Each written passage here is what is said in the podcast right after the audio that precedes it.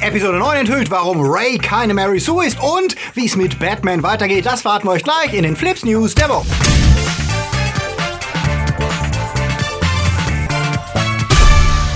Themen der Woche. Copper killt YouTube. Schmu bei den Game Awards. Star Wars Chefin vor dem Abgang. Was wird aus Avatar? Stadia Launch vergeigt und Neues von Doctor Who. Flips wird im November unterstützt von unseren Flips Guardians. Sfrasot, Dark System, JFK Faker, der Twaslöper, Alter I und Wir, Silko Pillasch, Heimlicher.official, Luca Kamens, Sepp Kerschbaumer, Toni Barth, Stern Tour 1, Derby, Nanoska, Akoya, Anja Scholz, Daniel Schuh und T-Unit CB. Ein großer Dank geht auch an unsere Flips Junior Guardians. Vielen Dank für euren Support. Wenn dir unsere News gefallen, drück auf den Abo-Knopf und für News unter der Woche folg uns auf Twitter, Facebook und Instagram. Copper ist ja derzeit in aller Munde und das steht für den US-amerikanischen Children Online Privacy Protection Act, der 1998 eingeführt und 2013 verschärft wurde. Der soll Kinder davor schützen, dass ihre Daten gesammelt und zu Werbe, aber auch anderen Zwecken benutzt werden. Kinder sind damit alle unter 13 laut der Copper-Definition und das bedeutet, YouTube darf keine Tracking und keine Daten über Zuschauer unter 13 sammeln und ihnen auch keine persönliche Werbung zeigen. Das haben Google und YouTube aber seit der Anfangszeit ignoriert und sich immer darauf berufen, dass man die Seite ja eh erst ab 13 nutzen dürfe, während sie gleichzeitig Werbetreibenden offensiv ermöglichen, auch gezielt die unter 13 Zielgruppe ins Visier zu nehmen. Das gab Ärger und nachdem die FTC, die Federal Trade Commission, Google eine Strafe von 170 Millionen dafür aufbrummte und festlegte,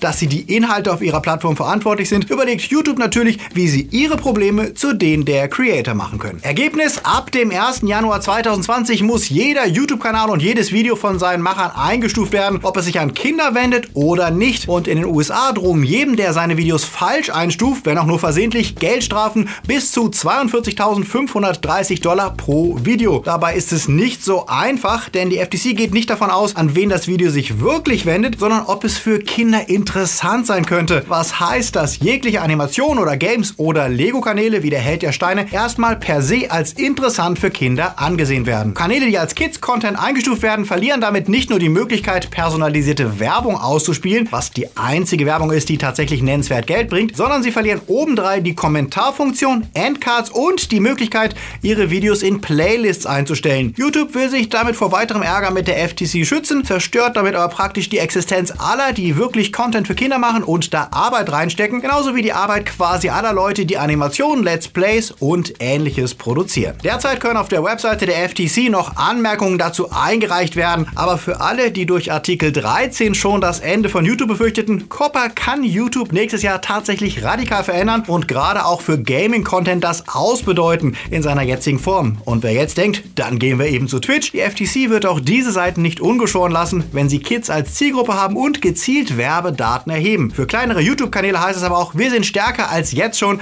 auf Unterstützung der Zuschauer angewiesen, denn ob man über Werbung alleine noch existieren kann im nächsten Jahr, das weiß niemand. Und ja, Flips ist eindeutig nicht geeignet für Zuschauer unter 13. Erinnert ihr euch noch an den erfolgreichsten Film ever von 2009? Genau, Avatar. James Camerons Pandora-Film um böse Menschen, Metall mit dem Namen Unobtainium und die Navi-Katzenmenschen mit USB-Stecker im Zopf. Der Film, der 3D wieder zu einem Ereignis machte und die Menschen für kurze Zeit in einen Pandora-Rausch versetzte und dann überraschend vom Popkulturradar verschwand und von Katniss Everdeen, Twilight und Marvel verdrängt wurde. James Cameron bastelt ja derzeit an sage und schreibe vier Fortsetzungen seines Mega-Erfolgs und wir sind wohl nicht die einzigen, die sich fragen, ob es dafür überhaupt noch ein Publikum gibt. Denn obwohl er damals alle Rekorde brach, ist die popkulturelle Nachwirkung von Avatar sehr überschaubar. Zehn Jahre nach dem Film gibt es wenige Fans, die nach Sequels wirklich zu hungern scheinen und auch Disney ist sich nach der Übernahme von Fox unsicher, wie viel Vertrauen sie in die geerbten Filme haben, die sie jetzt irgendwie rausbringen müssen. Nachdem die letzten beiden Cameron-Produktionen Alita und Terminator an der Kasse enttäuschten, dürfte Bob Iger, der in erster Linie immer auf den finanziellen Erfolg und nicht unbedingt auf die Qualität achtet, wohl wenig begeistert sein, dass er gleich vier Avatar-Filme am Start hat, die zwischen 2021 und 2027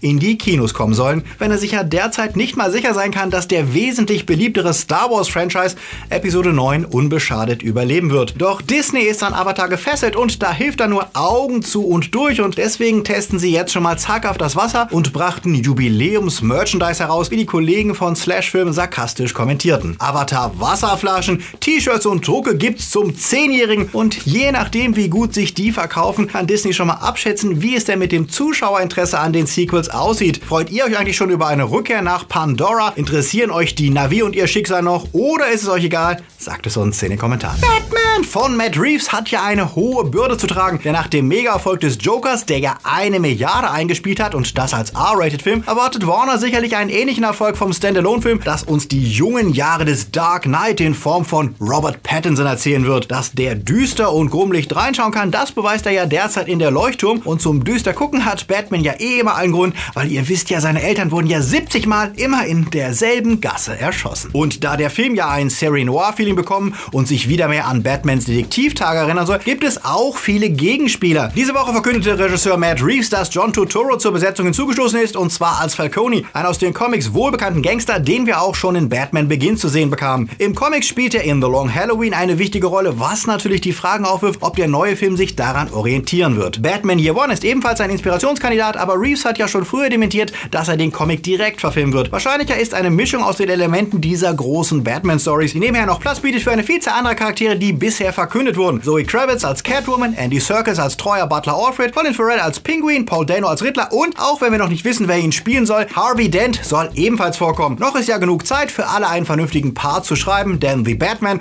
wird erst Ende Juni 2021 bei uns starten. Seid ihr gespannt? Lasst es uns wissen. Star Trek, ja, es gibt sie noch, die unendlichen Weiten abseits der Sith und Jedi. Und das demnächst nicht mehr ausschließlich als Serie, denn nach langer Funkstille, Gagenstreits mit den Stars und dem Flop des eigentlich ziemlich guten dritten Star Trek-Films will Paramount jetzt doch wieder durchstarten, wie Deadline berichtet. Neben der kommenden Picard-Serie und der nächsten Staffel von Discovery wird die Reboot-Crew mit Chris Pine, Zachary Quinto, Zoe Saldana, Simon Peck und Carl Urban für einen vierten Teil auf die Leinwand zurückkehren. Regie führen wird dabei Noah Hawley, der sich bisher als Autor, Showrunner und Regisseur mit Serien wie Fargo, Legion und Bones verdient gemacht hat. Keine schlechte Wahl, auch J.J. Abrams hat vor Mission Impossible 3 damals ja als Serienmacher gearbeitet, ehe er auf die große Leinwand wechselte. Genauere Informationen zum Film gibt's noch nicht. Klar ist nur, dass er zusätzlich zum weiter in Entwicklung befindlichen Star Trek-Film von Quentin Tarantino entstehen soll, der ja vermutlich ein R-Rating bekommt und vom Drehbuchautor Mark L. Smith geschrieben wird, also nicht von Quentin Tarantino selbst. Smith hat zuvor unter anderem The Revenant geschrieben und wir hoffen einmal, dass Kirk dann nicht von einem Bären äh, genotzüchtigt wird, um dorthin zu gehen, wo noch niemand zuvor gewesen ist. Star Wars, nur noch knapp drei Wochen bis zum Start von Episode 9, dem finalen Film in der Skywalker-Saga. Und natürlich steht neben der Freude vieler Fans auf den Abschluss auch das Heer der skeptischen Zuschauer, die schon seit Folge 7 nicht mehr so ganz mit dem Franchise warm wurden. Regisseur J.J. Abrams wurde im Interview mit dem Rolling Stone auf einen der häufigsten Kritikpunkte angesprochen, den er zu verantworten hatte. Rays Fähigkeit, blitzschnell zu lernen und dort erfolgreich zu sein, wo andere lange für üben müssen. Raumschiff fliegen, Lichtschwert schwingen, Macht benutzen, weswegen ja Fans rund um die Welt den Begriff Mary Sue herumwerfen, seit ihnen mal jemand erklärt hat, was das denn ist und seit Max Landis in einem hingehudelten YouTube-Video das für Ray benutzte. Doch selbst wenn wir die ganzen Gary Sue-Charaktere der Filmgeschichte ignorieren und nur das Storytelling an sich kritisieren, warum ist Ray denn so practically perfect in every way? Und ist sie das eigentlich? Ihre Aktion mit den Rathars in Solos Raumschiff war ja so mittel und auch der Versuch, Kylo zum Guten zu bekehren, lief nicht so wie geplant. Aber ja, sie schafft es tatsächlich, die Macht erfolgreicher einzusetzen, als Luke es damals in Yodas Wochenendseminar hinbekam. J.J. Abrams meinte zur Frage, ob sie nicht ungewöhnlich begabt sei, selbst für ein Jedi, ja, unheimlich, oder? Die Frage ist berechtigt und es ist kein Zufall. Was natürlich naheliegt, dass in Episode 9 erklärt wird, warum Ray so wahnsinnig talentiert ist, was natürlich Fantheorien beflügelt, die vermuten, Ray ist in Wirklichkeit ein Klon von Anakin Skywalker und flirtet deswegen mit der Darkseid und eine andere Theorie, die besagt, sie wäre ein Klon von Luke, der aus seiner Hand gemacht wurde, die in Episode 5 abgeschlagen wurde, zusammen mit dem Lichtschwert, das Ray dann in Episode 7 bei Mass Kanata fand. Sollte am Ende doch mehr Vorplanung hinter den Sequels stecken, als wir alle vermutet haben, oder bedient J.J. Abrams hier nur die Kritik der Fans und wird in Episode 9 ein Problem adressieren, das den Fans aufgefallen ist, so wie Rogue One und Solo es taten? Wir sind da mal gespannt. Der Mandalorian ist ja wohl der erfolgreichste Star Wars Start, den Disney seit Episode 7 hatte und Showrunner John Favreau empfiehlt sich zusammen mit Dave Filoni derzeit als die nächste kreative Kraft, die den betagten Franchise in die Zukunft führen könnte. Das bestärkt nochmal ein Artikel im Hollywood Reporter, der über die Zukunft der bisherigen Chefin von Lucasfilm, Kathleen Kennedy, spekuliert. Die hat zwar auch The Mandalorian und die kommende Kenobi-Serie mitproduziert, hat aber auch unzählige Regiewechsel, Probleme hinter den Kulissen und den kontroversen achten Teil der Filmreihe zu verantworten. Gegenüber Rolling Stone sagte sie kürzlich auf die Frage, wie lange sie den Job noch machen will, was passiert in Zukunft, wie lange bin ich noch dabei, keine Ahnung, ich schaue mir das alles an. Disney selbst äußert sich naturgemäß nicht dazu, vor allem nicht vor Episode 9 Kinostart, aber in der Branche wird schon länger über einen Wechsel spekuliert. Kennedy geht als gute Produzentin, aber nicht unbedingt als visionäre Planerin. Und auch wenn sie den Kopf hinhalten musste, die Überflutung des Markts mit den Star Wars Filmen geschah auch auf Druck von Bob Iger, der zum Beispiel darauf bestand, den Solofilm nur wenige Monate nach Episode 8 zu starten, trotz Bedenken von Kennedy. Vielleicht bekommt sie deswegen also die Chance, das Ruder herumzureißen. Derzeit wird alles davon abhängen, wie gut Episode 9 bei den Kritikern und Fans ankommt. Doch auch wenn sie bleibt, ist davon auszugehen, dass Dave Filoni, der langjährige kreative Master hinter Clone Wars und Rebels, der gerade in Mandalorian sein Realfilmdebüt abgeliefert hat, und John Favreau entscheidendes Mitspracherecht haben, denn sie sind die ersten, die uns eine Realfilmvision von Star Wars abseits der Skywalker-Saga präsentieren. Denn auch wenn The Mandalorian viel Fanservice und Referenzen auf bekannte Elemente enthält, die Serie erzählt eine eigenständige Story und könnte mehr noch als die Kenobi-Show Inspiration für die kommenden Filme sein. Wie Werner Herzog, der in The Mandalorian mitspielt, meinte, die beiden erschaffen eine neue Mythologie und das passiert nicht sehr häufig. Das finde ich durchaus bedeutend, sagte er. Denn um neue Mythologien muss es gehen, wenn Star Wars abseits der bekannten Storylines eine Chance auf Zukunft haben will. Insider glauben, dass Kennedy deshalb großes Interesse an Favreau und Filoni als Kreativteam hat, die Zukunft des Franchise mitgestalten zu lassen. Denn auch wenn ja spektakulär Kevin Feige als Producer eines Films gewonnen wurde, er hat mit dem MCU, den Filmen und Serien genug zu tun, als dass er auch noch Star Wars revitalisieren könnte. Und während die Zukunft des Mandalorian gesichert scheint, bleiben wir gespannt, wie es auf der Leinwand weitergehen wird. 2022 soll der nächste Film nach Episode 9 starten, doch derzeit ist völlig unklar, wer ihn dreht. Sicher ist nur weder Ryan Johnson noch Benioff und Weiss, die ehemaligen Game of Thrones Macher. Und Kathleen Kennedys Vertrag läuft noch bis 2021, ehe sie neuen verhandeln muss. Es bleibt also sehr, sehr interessant im Krieg der Sterne. Serien. Apropos Mandalorian. Für alle, die die vier Monate Wartezeit, bis wir die Serie hierzulande sehen können, spoilerfrei überstehen wollen, viel Glück. Denn auch wenn Disney es bis zur US-Premiere überraschend schaffte, keine Überraschung über die Disney Plus Show auszuplaudern, jetzt sind die Dämme gebrochen und das Netz ist ein einziger Spoiler. Vom offiziellen Star Wars Account über Dutzende Memes und natürlich Merchandise. Letzte Woche hatten wir noch berichtet, dass der Überraschungsstar von The Mandalorian nicht der Hauptdarsteller ist, sondern ein kleiner grüner Wicht, der zur selben Rasse gehört wie Lukes Lehrmeister, weswegen auch Baby Yoda getauft wurde. Und nein, wir verraten über seine Existenz hinaus nicht, welche Rolle er in der Serie spielt, aber die letzte Woche noch gelobte Zurückhaltung Disneys, diese Figur, die nach Merch schreit, doch nicht auszuschlachten, war wohl keine. Denn natürlich wird der extrem süße Wicht pünktlich zum Weihnachtsgeschäft als Merchandise zu kaufen sein. Auf T-Shirts, Schlüsselanhängern, Plüsch und Co. werden wir The Child, wie er bisher in der Serie heißt, kaufen können. Das sind gute Nachrichten für alle, die noch ein Weihnachtsgeschenk für Star Wars-Fans suchen, aber eine schlechte für alle, für die seine Existenz schon ein Spoiler ist, die ab jetzt auch in der Spielwarenabteilung gespoilt werden. Zum Trost, die pure Info über die Existenz der Figur sagt zum Glück fast nichts über seine Funktion bei The Mandalorian aus. Na dann, wir sehen ihn Ende März. Uh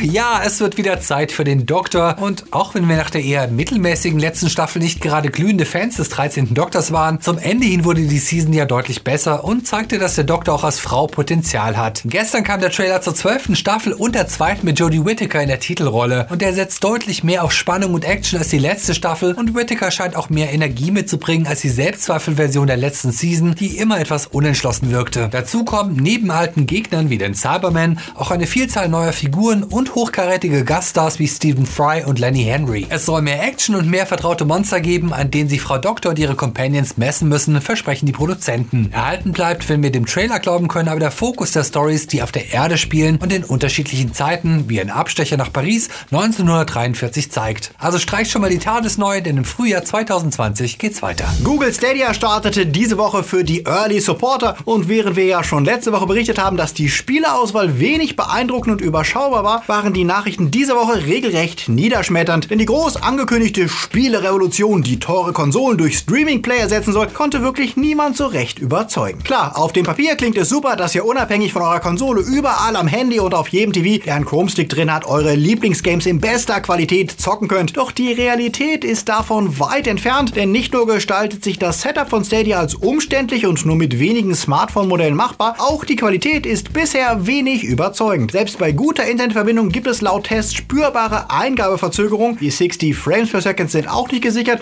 und die Qualität der Grafik sieht aus wie ein 720p YouTube-Video. Wenn es denn überhaupt funktioniert, denn weder über angeschlossene Xbox-Controller noch über den speziellen Stadia-Controller scheint es bisher ein Erlebnis zu sein, das es mit herkömmlichen Konsolen aufnehmen kann, zumal die Games auf den Google-Servern wohl auch nur in der mittleren Detailstufe laufen, also schlechter aussehen, als ihr es von guten Gaming-PCs gewohnt seid, plus die Kompressionsartefakte durch das Streaming. Dazu kommt, dass viele Funktionen wie Multiplayer und Co. derzeit nicht zur Verfügung stehen und der Abschuss sind die Games, denn wer dachte, dass ihr für die 10 Dollar im Monat ähnlich wie bei Netflix auf ein bestimmtes Inklusivangebot zurückgreifen könnt, der sah sich getäuscht. Stadia-Mitgliedschaft gibt lediglich Rabatt auf einige Spiele, aber ansonsten dürft ihr die Games kaufen und das zu Preisen, die für die überwiegend älteren Titel mehr als lachhaft sind. Wenn man Red Dead Redemption 2 für PS4 oder Xbox mittlerweile in Mediamärkten oder online für 22 Euro bekommt, warum sollte irgendjemand für die Streaming-Version ein Vielfaches bezahlen? Für eine Version, die nur auf Googles Servern existiert und wir wissen ja, dass Google die Angewohnheit hat, Dienste, die nicht erfolgreich sind, schnell auch mal wieder einzustampfen. Erinnert ihr euch noch an Google Plus, YouTube Gaming, Google Cloud Messaging, Google Trips, Picasa, Orkut, Google Talk, Google Video und so weiter? Google hat über die Jahre über 190 Dienste, Apps und Hardware produziert und wieder eingestellt, wenn es nicht wie erhofft lief. Will man da wirklich darauf vertrauen, dass euer teuer erstandenes Spiel in drei Jahren noch existiert? Derzeit gilt wohl, die Idee ist gut, doch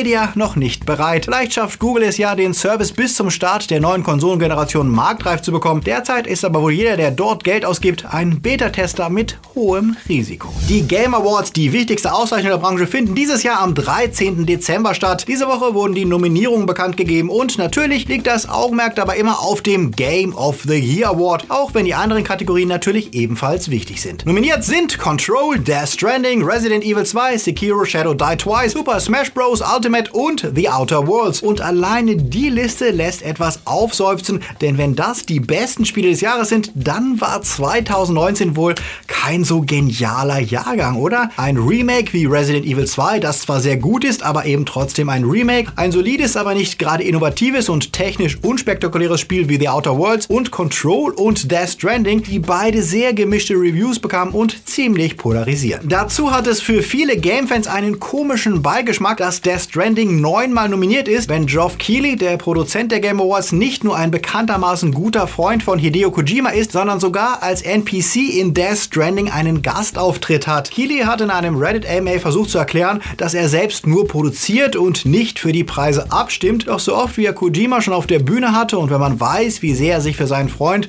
zu dessen Trennung von Konami in die Bresche warf, es bleibt ein komischer Beigeschmack bei der Aktion. Und für Kojima ist das Ganze auch awkward, könnte die Jury doch gerade wegen des Zusammenhangs gegen ihn voten, um den Eindruck von Vetternwirtschaft zu vermeiden. Wir tippen mal, vermutlich wird das Game of the Year an ein anderes Game gehen und Kojima bekommt einen Preis für Best Game Direction oder sowas. Aber genau wissen wir das erst am 13. Dezember. Welches war für euch das Spiel des Jahres? Ich drücke ja für die beiden Indies, die ja ebenfalls nominiert sind, Baba Is You und Untitled Goose Game die Daumen. Sagt mir eure Favoriten in den Kommentaren. Melde mich zum Dienst, hier sind sie, die Starts der Woche, Herr Galoy. Der Leuchtturm ist der neueste Film von Robert Eggers, der mit The Witch einen Überraschungserfolg ablieferte. Und wem das arthausige Hexen-Pubertätsdrama gefiel, der wird wohl auch an The Lighthouse gefallen finden. Willem Dafoe spielt in dem Zwei-Personen-Drama, das im Instagram-freundlichen 4 zu 3 Format gefilmt wurde, einen knarzigen alten Leuchtturmwärter, der sich mit seinem neuen Kollegen, gespielt von Robert Pattinson, zusammenraufen muss. Die Einsamkeit setzt Pattinson dabei spürbar zu und sorgt für konstante Eskalation zwischen den beiden ungleichen Männern. Das alles ist in wunderschön Schöne stilisierte Schwarz-Weiß-Bilder verpackt mit bewusst altmodischer Sprache. Als Horrorfilm funktioniert das auch, wenn es so vermarktet wird, genauso wenig wie The Witch. Als Arthouse-Psychodrama ist es aber zweifellos sehenswert, wenn auch teilweise sehr bemüht artsy. Die gute Besetzung trägt dazu auch eine Menge bei, zumal Willem Dafoe in vielen der dramatischen Szenen wirkt, als müsse er sich selbst das Grinsen verkneifen. Die Kritik war vom stylischen Leuchtturm begeistert und gab durchschnittlich 8 Punkte. Ich fand ihn sehenswert, aber auch etwas unentspannt bemüht und gebe ihm deshalb nur 7 Punkte. Stalken könnt ihr ihr uns und zwar nicht nur unsere privaten Twitter- und Insta-Konten, sondern auch Flips News direkt, denn da gibt's täglich Neues zu Filmen, Serien und Games